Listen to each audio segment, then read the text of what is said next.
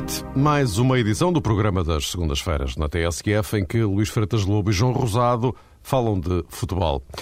E à segunda jornada, o Sporting já apresenta sintomas de crise, principalmente depois da derrota em casa com o líder Braga, que, também por via dos triunfos de Benfica e Futebol Clube do Porto, coloca os Leões atrás dos outros candidatos ao título. Para hoje, também a abordagem aos jogos do Dragão e do Afonso Henriques, porque Embora Futebol Clube do Porto e Benfica tenham ganho, o facto é que nem tudo correu sobre rodas, como desejavam Josualdo Ferreira e Jorge Jesus.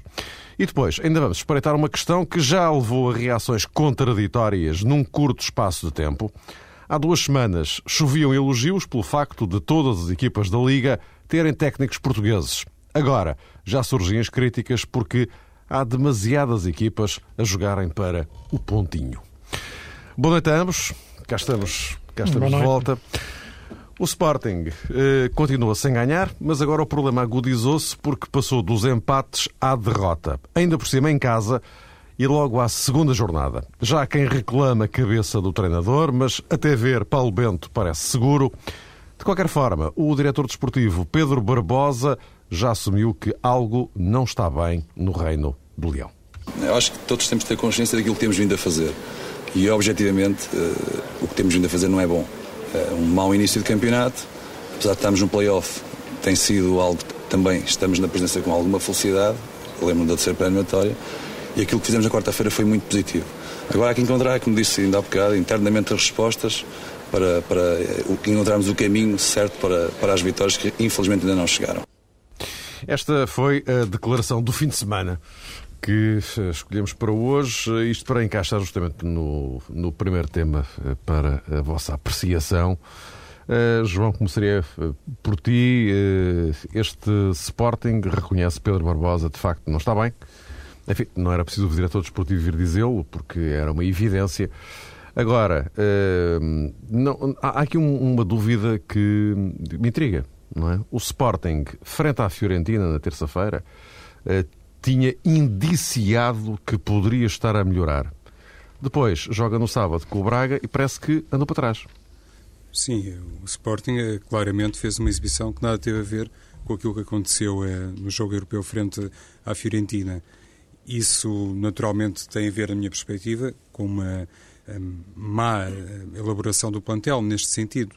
Parece-me claro que o Sporting, comparativamente aos outros dois grandes, continua ainda num terceiro plano no que se refere à constituição do plantel. E isso tem necessariamente reflexos, porque a equipa, parecendo que não, mudou, eh, eu não diria bastante, mas se calhar substancialmente, o termo é mais correto, relativamente à última temporada, porque faltam algumas unidades eh, com grande importância no futebol da equipa, eh, sobretudo Ismailov, mas também a um determinado nível, um jogador como Derlei, que não foi bem substituído. E esta, se calhar, é, é uma questão que nos remete para uma série eh, de outros eh, aspectos que, no fundo, ajudam a explicar, ou pelo menos eh, podem contribuir para encontrarmos uma explicação para este momento tão perturbado na equipa do Sporting e também já agora um momento perturbado ao nível do clube, ao nível da SAD. Este som da semana que tem a ver com, com Pedro Barbosa explica também eh, esta questão, porque normalmente Pedro Barbosa aparece nos momentos eh, mais delicados e quando o Sporting precisa ter uma voz uh, oficial para se fazer ouvir uh, junto dos adeptos. Mas penso que o papel de um diretor desportivo uh, não pode ser este. Se quisermos simplificar um pouco mais as coisas, eu diria que Pedro Barbosa não pode ser o homem que levanta a placa da substituição e depois, nos momentos de maior aperto, nos momentos mais delicados, é também a personagem que aparece para oficialmente, sublinho, dar conta do sentimento que existe não só no plano interno, mas se calhar também para tentar encontrar uma tese que no plano exterior sirva para os adeptos do Sporting ter uma noção daquilo que está mal e daquilo que é possível corrigir no futuro. Isto é um velho problema no Sporting, esta falta de um elemento, de um elo suficientemente forte, poderoso, com uma imagem junto da massa associativa que ajuda a fazer essa ligação entre o departamento técnico e, uh, neste caso, o gabinete presidencial de José Eduardo Petencourt. Pelos vistos, e atendendo a algumas notícias nas últimas horas uh, já foram inclusivamente publicadas, o presidente do Sporting que está na expectativa uh, de uh, olhar para o resultado de quarta-feira e depois eventualmente tomar uma decisão, uh, tudo dependendo da qualificação ou não do Sporting para a fase de grupos da Liga dos Campeões.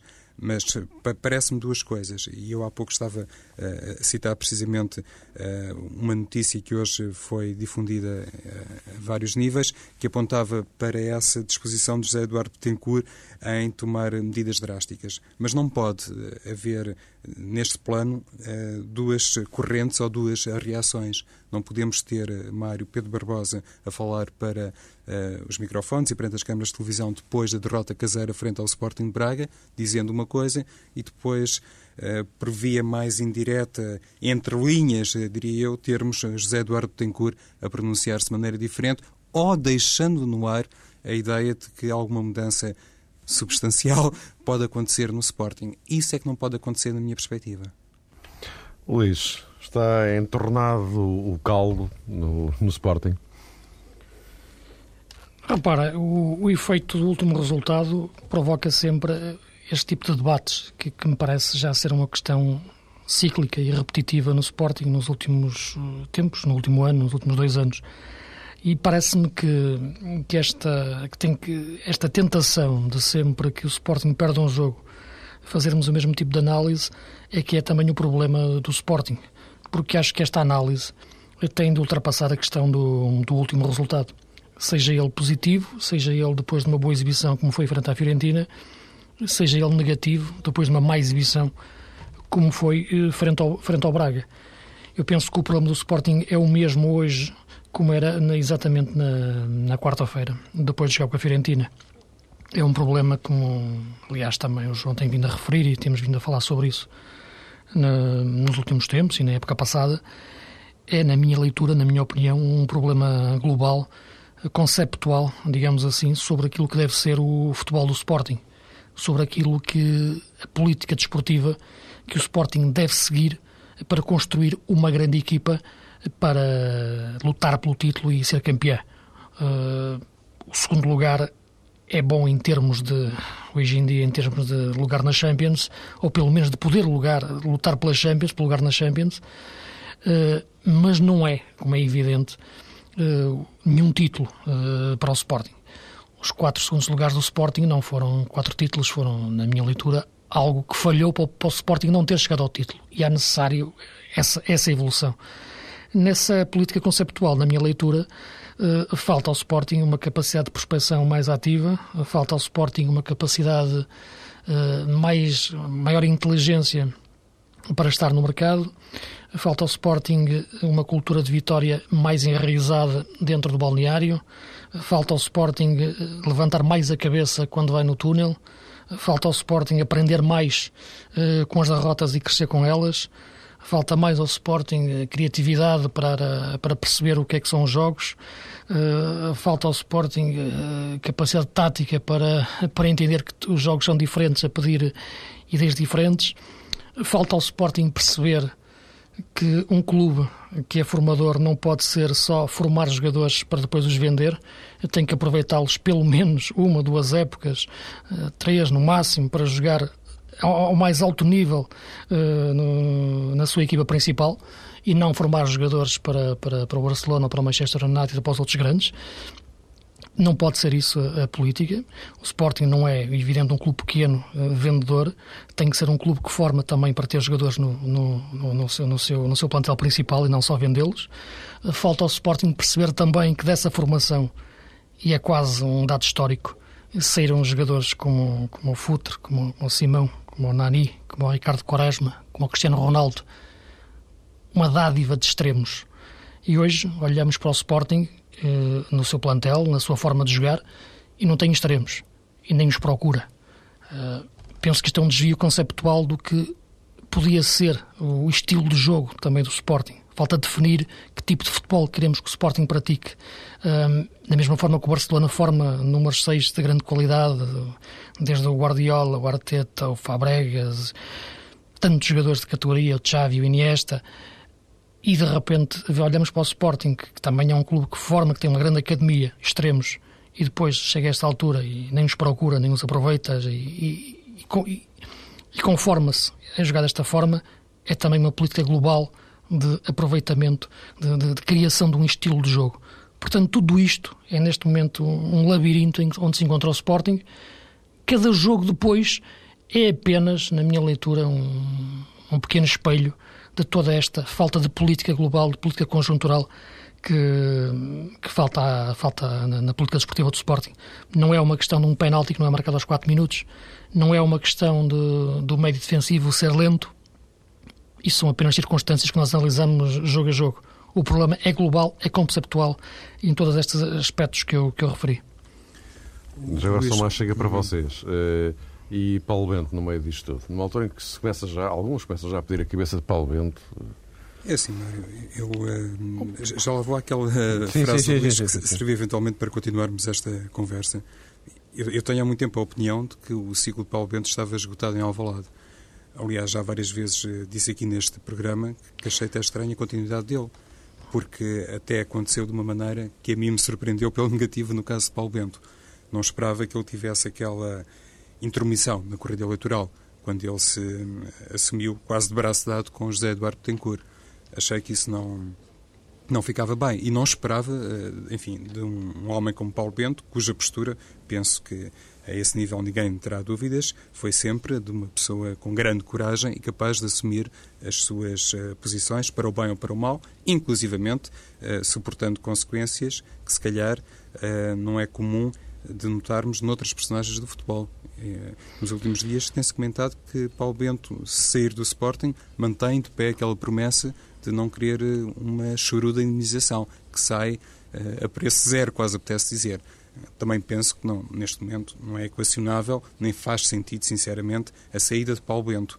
Para mim, fazia sentido uh, na última temporada, assim que acabou a última temporada no verão. Mas pronto, naturalmente, uh, Paulo Bento teve uma ideia diferente. O presidente do Sporting, uh, que também era favorito, o atual presidente na corrida eleitoral, tomou essa decisão e fez esse anúncio de que o seu treinador seria Paulo Bento.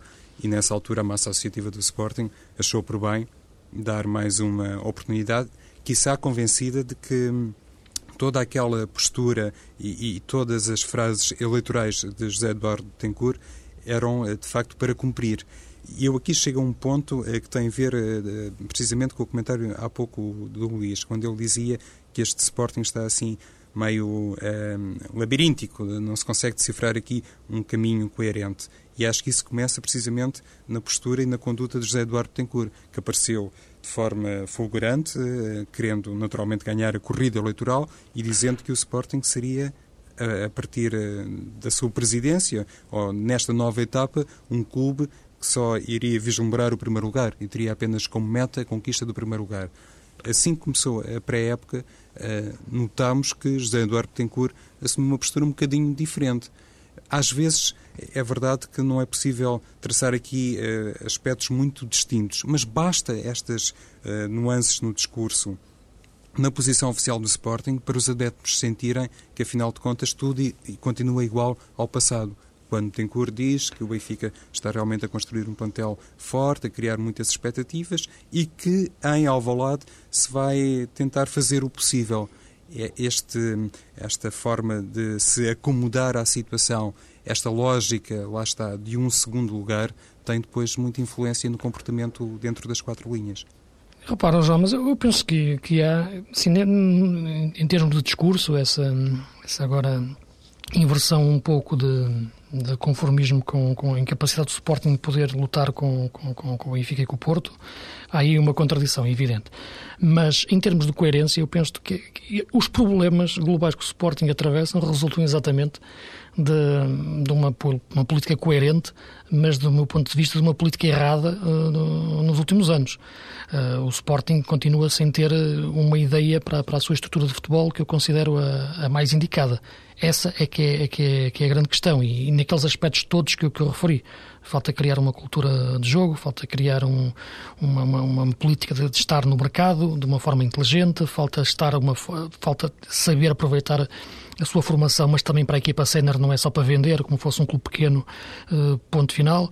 Uh, falta depois uh, conciliar isso também com uma política de prospecção muito inteligente, sabendo, como é evidente, as dificuldades financeiras que os clubes portugueses atravessam, mas têm que ser inteligentes no mercado por exemplo, o Sporting só recorreu a Caicedo em termos de, de, de o adquirir porque perdeu aqueles dois jogos na, na, na pré-época. Não estava nos horizontes do Sporting ir contratar algum jogador neste, nesta altura e ela parece um pouco já, já tarde.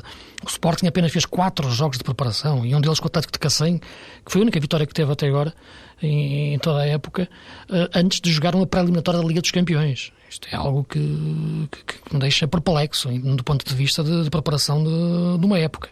Portanto, o, meu, o problema não é do treinador. Por isso a questão Paulo Bento não me parece que se, que se deva se colocar neste momento. Poderá ser para um jogo, poderemos colocar, colocar a questão se devia ter jogado uh, com, com, com, com, o Moutinho a 10 ou em vez do Matias Fernandes, ou se devia ter entrado mais cedo o Vucevic podia jogar na frente, ou podia ter entrado o Caicedo não devia ter entrado. Isso, isso é uma questão de, de, jogo a jogo, uh, ou do penalti.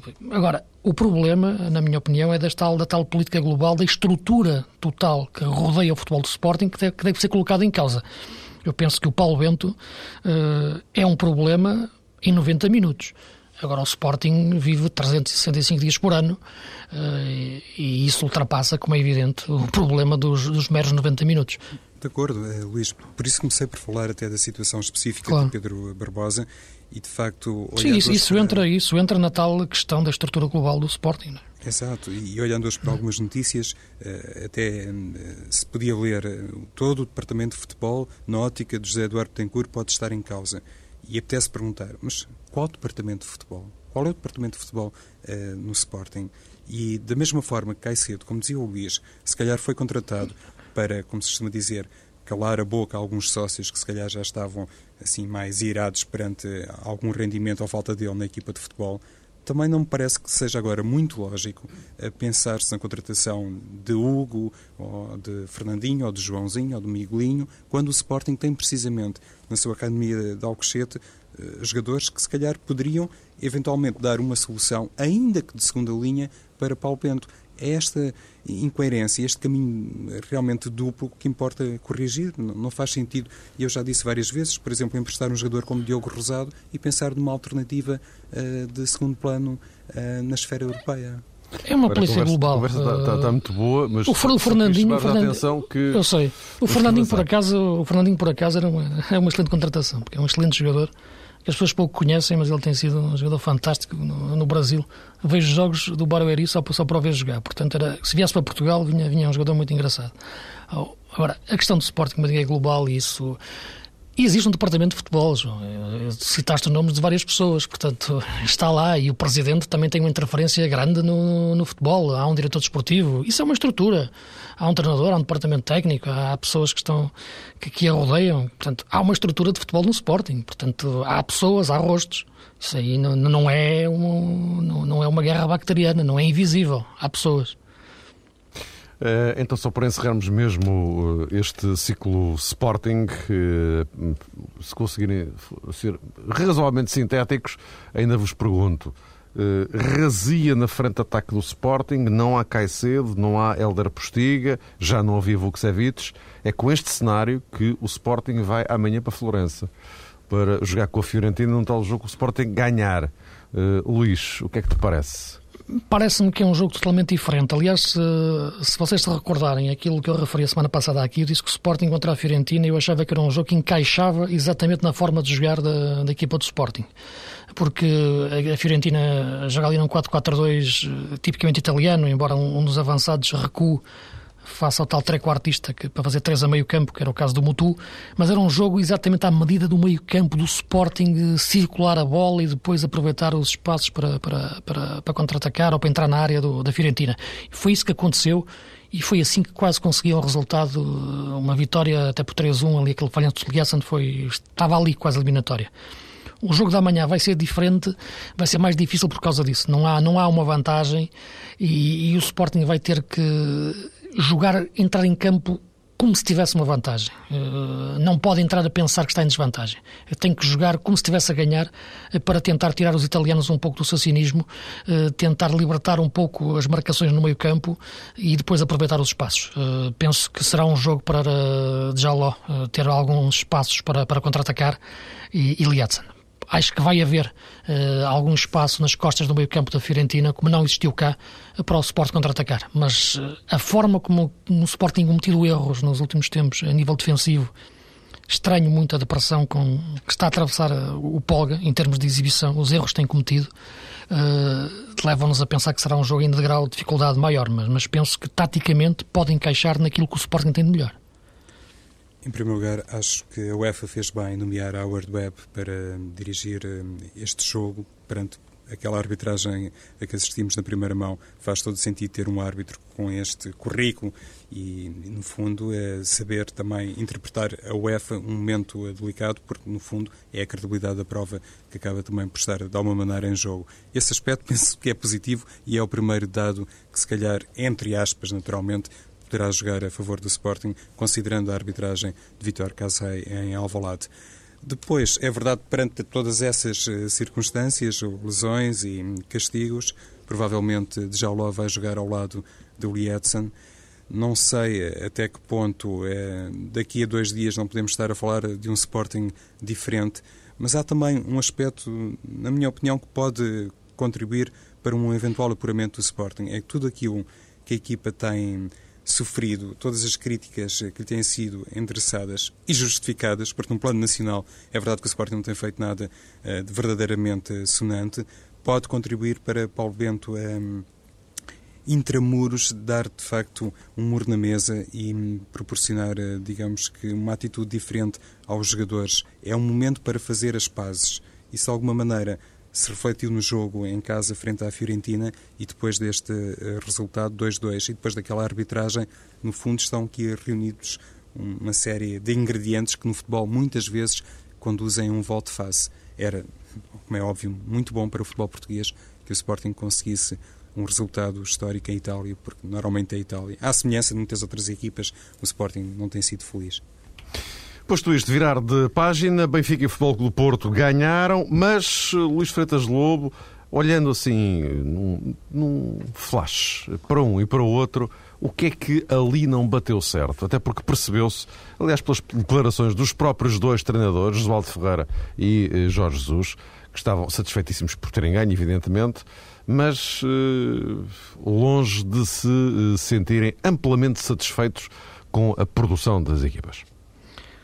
Primeiro ponto, e, e, esse também podia ser aplicado à questão da análise do Sporting, porque tudo, toda esta crise do Sporting, ou da análise, mais uma vez, à, à, crise do Sporting, nasce de uma derrota, e a derrota também tem um responsável, um grande responsável, que é o Braga e a forma como o Braga jogou, inteligente, um Braga ainda em crescimento, um Braga ainda com muitos problemas, mas que percebeu onde eles estavam e Agora consegue disfarçá-los.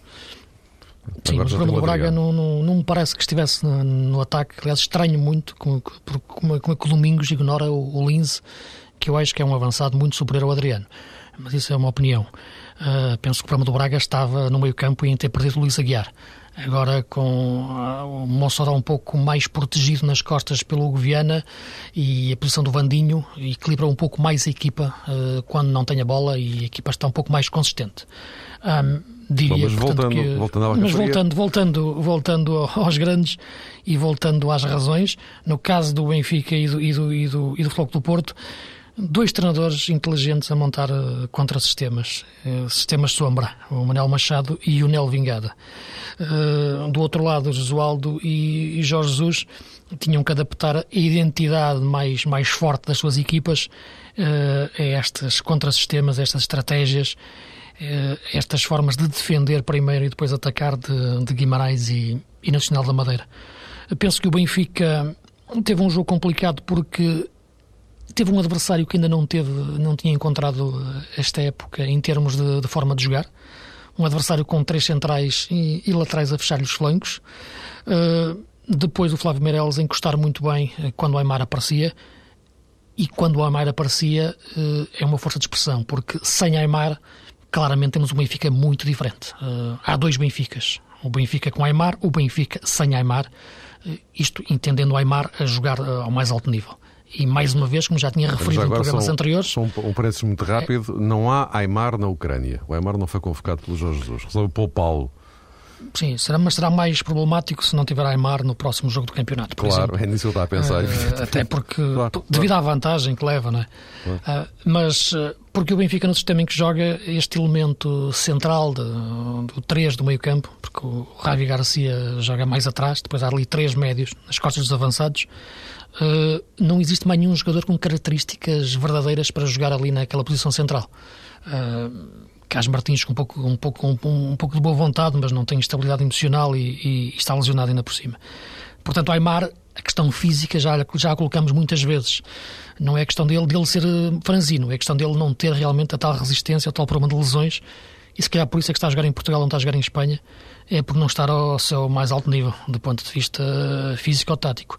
Mas quando está, temos o melhor Benfica. Quando não está, quem ocupa aquele espaço? Esta é Fábio Contrão quando vai para dentro, Di Maria, não, nenhum deles depois tem capacidade para pensar o jogo naquele sítio. Ramírez apareceu bem em alguns momentos naquela posição. Vai de encontro também àquilo que eu refiro, e Ramírez não é um ala para jogar tipicamente como flanqueador ou, ou, ou a dar profundidade à faixa, é mais um jogador que gosta de procurar movimentos interiores. E, quando isso aconteceu, foi o melhor Ramírez que apareceu no, no jogo. Penso que muitas das dificuldades do Benfica resultaram daí, agravadas também pelo desgaste de Saviola, que não recuou tanto no terreno para pegar na bola no mesmo espaço de Aymar, e sem estes dois jogadores, Aymar e Saviola, desapareceu o melhor Benfica que tínhamos visto hum, nos jogos, nos jogos anteriores. Vamos ao Porto, João. A equipa do Porto jogou muito Não, não, bem. já vamos ao Porto. Ah, perdão. ok. Mas um, voltando então à questão do, do, Benfica e concretamente este jogo com, com o Vitória de Guimarães, é, é evidente que Nel Vingada montou um, um sistema que um, normalmente causa problemas se o adversário não souber interpretá-lo bem, se estiver muito acomodado aos seus próprios princípios e acho que houve ali um momento é, absolutamente determinante no desafio, que foi a grande penalidade cometida por Flávio Meirelles e depois desperdiçada por eh, Oscar Cardoso. E, e, tem a ver precisamente com aquilo que eu acabei de pronunciar há pouco, ou seja, o Benfica demorou a entender que o Vitória de Guimarães necessariamente seria uma equipa mais recuada, porque jogando em 3-4-3 ou em 3-5-2, eh, normalmente este sistema, pelo menos na minha opinião, só é válido se a equipa for capaz de subir. O Vitória Guimarães estava, de facto, a, pressionar no território certo os jogadores do Benfica, depois da expulsão de Flávio Meireles, e faltava meia hora para acabar o jogo, acabou por ser eh, Nel Vingado obrigado também a dar um, sinal uh, mais negativo, digamos assim, à equipa, recomendando naturalmente que se posicionasse em termos defensivos de uma forma mais cautelosa. E o Benfica estranhamente, porque o treinador é Jorge Jesus, eh, na minha ótica não largou bem o jogo, teve aí algumas eh, dificuldades, demorou a ter Coentrão numa faixa e Di Maria eh, na outra. Isto de uma forma mais sistemática, digamos assim. Como é óbvio, as coisas são dentro de campo muito dinâmicas e muitas vezes assistimos a iniciativas do Benfica dessa natureza. Mas os laterais ou os falsos laterais na equipa do Vitória de Guimarães só muito tardiamente foram de facto apoquentados, quer por Coentrão, quer por Di Maria essa, hum, digamos que, deficiente leitura de jogo por parte de Jorge Jesus contribuiu para aquele 0-0, não é? Que se adivinhava até que Ramírez fez o gol. E depois houve ali um aspecto que também foi muito importante quando uh, Jorge Jesus se decide pela saída de Xavi Garcia e de alguma maneira uh, destapa a equipa em termos defensivos. E isto uh, tem a sua importância quando uma equipa, do ponto de vista emocional, se balança muito para o ataque e depois eh, descura determinados espaços. E o Vitória de Guimarães esteve quase a marcar, aproveitando precisamente essa menor capacidade de liderança que existia no meio-campo defensivo do Benfica. Meio-campo defensivo, como quem diz, eu acho que naquela altura já não vi propriamente um meio-campo defensivo, era praticamente uma equipa eh, em que todos desejavam atacar e julgo que David Luiz, a esse nível, foi um jogador, eh, enfim, exemplar e ele está a atravessar um momento de forma eh, muito bom. Logo ao intervalo, há pouco o Luís falava na questão que tem a ver com o subrendimento de Saviola, não é de agora, atenção, não foi exclusivo deste jogo frente ao Vitória de Guimarães, eh, digamos que se tem vindo a arrastar Saviola, embora depois como é um jogador com grande classe e grande capacidade técnica, seja também capaz de emendar, do ponto de vista global, exibições menos conseguidas com determinado tipo de pormenores que fazem diferença. E ele tem sido um jogador a esse nível fundamental porque sabe conquistar muitas faltas e algumas delas até em zona, em zona de rigor. Mas alterou então a equipa alterou o 11 Jorge Jesus ao intervalo do jogo frente ao Vitória de Guimarães, quando fez sair Saviola e entrou Carrison, mas uh, tenho para mim que Carrison pode ser mais válido num sistema diferente no Benfica, em 4-3-3, se calhar tirando sim, o partido das é, Não tem mobilidade, não tem tanta mobilidade. Pois, é, é. e ele sofreu um toque neste jogo, Luís, que também acho que o retraiu imenso. Fiquei claramente... Eh, estava a ver, Pois, eu estava a ver o jogo pela televisão, mas... Sim, ele pareceu em dificuldades depois disso, físicas. Pronto, até. ficou tímido, também não contribuiu nada para dar eh, outra profundidade ao futebol do Benfica. Porto. Estava então a dizer, a dizer que jogou estou a dizer. bem, exatamente, e, e mantenho essa opinião. Acho que o Futebol do Porto apareceu naqueles primeiros 15 eh, minutos muito uh, dinâmico, muito autoritário, uh, provavelmente tendo a noção de que era fundamental no mesmo dia, ou poucos minutos depois do Benfica ter ganho em Guimarães, conquistar cedo uma vantagem no jogo frente ao Nacional, porque provavelmente Manuel Machado, que é um treinador realmente com conhecimento do futebol português e com grandes capacidades ao nível estratégico e tático, teria se calhar calibrado a equipa para momentos uh, diferentes, ou seja, pressentindo se calhar Manuel Machado que o Futebol do Porto apostaria mais numa segunda parte, uh, considerando que o Nacional da Madeira nesse período seria uma equipa mais desgastada, porque inclusive estava ainda na ressaca, entre aspas, daquele jogo muito bom que pelos vistos fez frente ao Zenit. Mas eh, Jesualdo Ferreira, também imaginando eh, todos estes fatores e colocando tudo nos pratos da balança, então recomendou aos seus jogadores para fazerem uma entrada forte no desafio. E foi isso que mais me impressionou. Houve depois também, já na etapa complementar, essa boa notícia, naturalmente para Jesualdo Ferreira e para os adeptos do Sol do Porto, passou pela utilização de Cristiano Rodrigues, agora é uma arma a mais eh, no ataque de um futebol do Porto que não acusou a ausência de Hulk e se calhar essa questão estava muito em aberto antes, antes deste desafio frente ao Nacional da Bandeira, que voltou, digamos que, a incorrer num erro que para mim já tinha sido latente no jogo caseiro que fez frente ao Sporting, quando retirou um jogador como Ruben Micael antes de tempo. Uh, faz lembrar um pouco aquilo que aconteceu à época transata, quando o Vitória de Setúbal também jogou, uh, enfim, num espaço de poucos dias com Sporting e Futebol do Porto, e Carlos Cardoso, em determinadas alturas, uh, prescindia salvo de Bruno Gama e de, de, de Leandro Lima. Lima. Obrigado, Luís. E então fiquei também com essa ideia, que parece que há ali um plano previamente determinado, independentemente do comportamento do jogador. Parece que o Manuel Machado já tem aquilo definido e sai uh, Ruben Miquel com prejuízo não sei, para a não, equipa.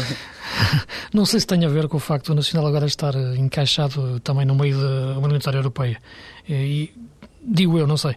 E nas, nas declarações finais do Manuel Machado ele referia-se a ter, que gerir um pouco o esforço dos jogadores e a importância que eles têm na equipa para poderem render nos quatro jogos e talvez aí o facto de Ruben Micael sair aos 60 minutos nesse, nesses, nesses dois jogos.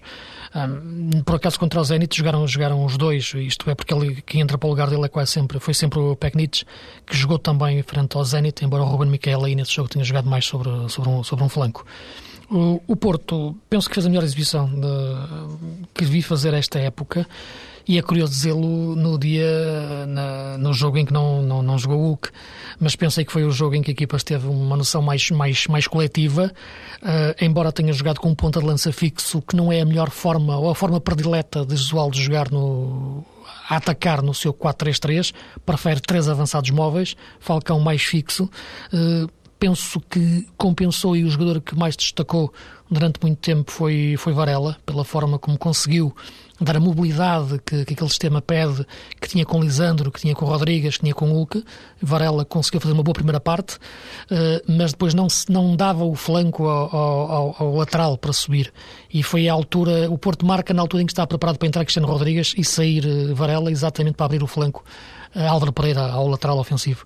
Penso que os princípios de jogo estão lá os jogadores que entraram e vieram de novo é que ainda estão a aprender a forma deles se colocarem em funcionamento. E também é o caso de, de Bellucci, que continua a referir que é um jogador que decide bem eh, quando está no sítio certo, mas custa muito, uh, custa-lhe muito a chegar ao sítio certo. É uma questão de afinar, é uma questão de treinar, vamos ver que o, o tempo que demora este Porto a chegar a esse nível.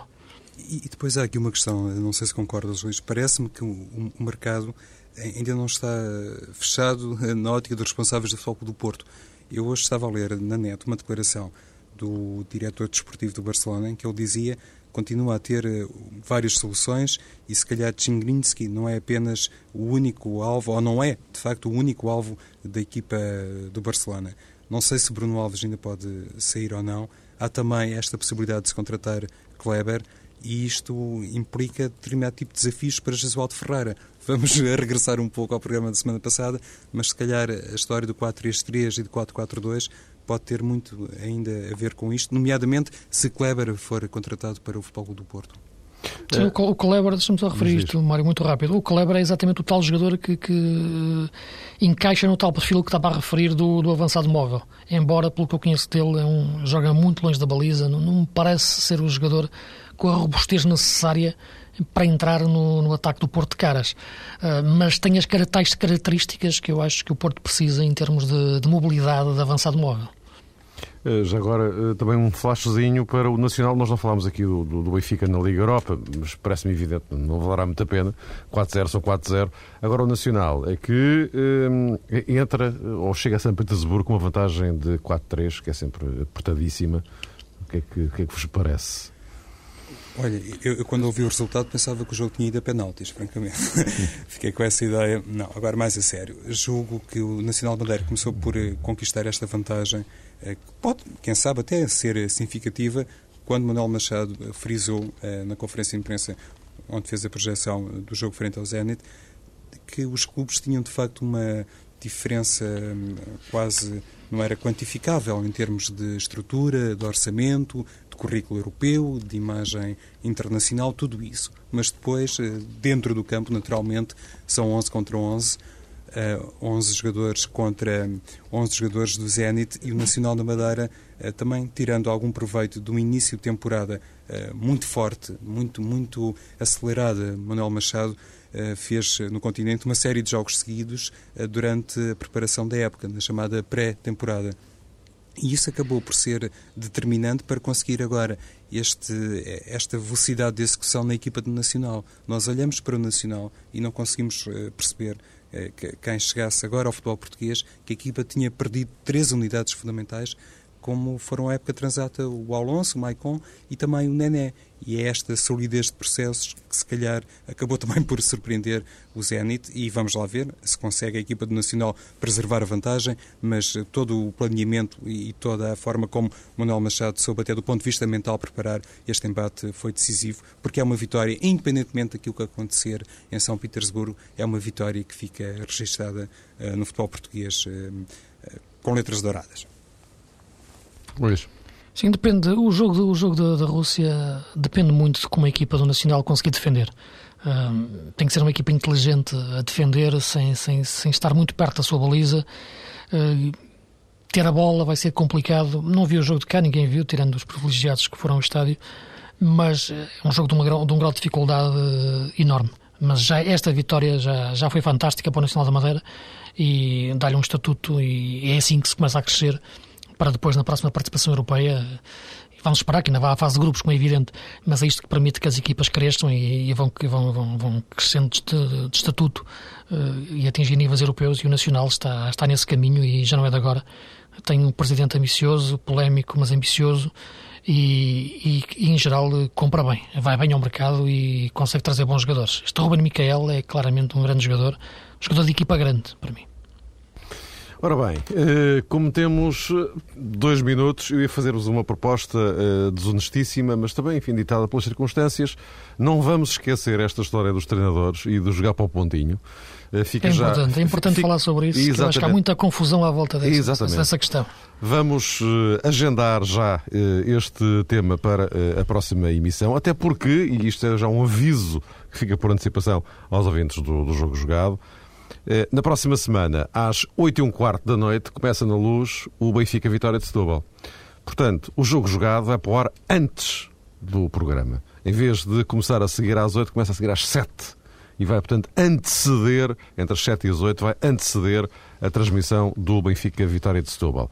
Uh, portanto, fica já, ficam já dois temas agendados para a próxima semana. É bom, e é bom, é bom ser antes desse jogo para perceber um bocadinho o que é o futebol defensivo, o que é o futebol ofensivo e a confusão que eu acho que existe um pouco em torno desses conceitos que, que na minha opinião, são mera ilusão. Combinado? Mas Fico... isso é um debate que fica já adiantado para o João também. Também para o João. Ele está aqui, está aqui a abanar com a cabeça a dizer sim senhor, sim senhor. Okay. Uh... Estou-me a lembrar, por exemplo, do nome do treinador de Vitória de Setúbal. E, e, se calhar tem muito a ver com aquilo que depois o Luís vai, vai também dizer sobre este tema. Muito bem.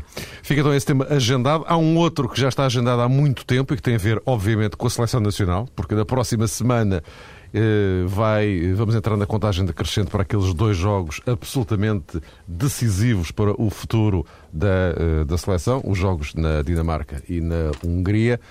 Eh, bom, e depois tudo o que mais, entretanto, vier, os desenvolvimentos do, do, do Sporting e também da jornada que, entretanto, estará a decorrer, não estará concluída na altura da emissão do programa, porque eh, ainda faltará o Benfica Vitória de Setúbal, mas enfim, certamente já teremos muita matéria para, eh, para conversar sobre. Entretanto, para ir vendo sobre e escrevendo sobre, não se esqueçam do blog do Jogo Jogado. Eh, podem ir lá espreitar os nossos pontos de vista sobre assuntos que, enfim, na nossa opinião, merecem referência. É ir diretamente a jogojogado.tsf.pt e nós, enfim, vamos lá dizendo as nossas coisas durante a semana. Um grande abraço, voltamos com Luís Freitas Lobo e João Rosado, segunda-feira, às sete da tarde, atenção, excepcionalmente, e eh, pode ir passando os olhos diariamente pelo jogojogado.tsf.pt, o nosso blog. Até para a semana.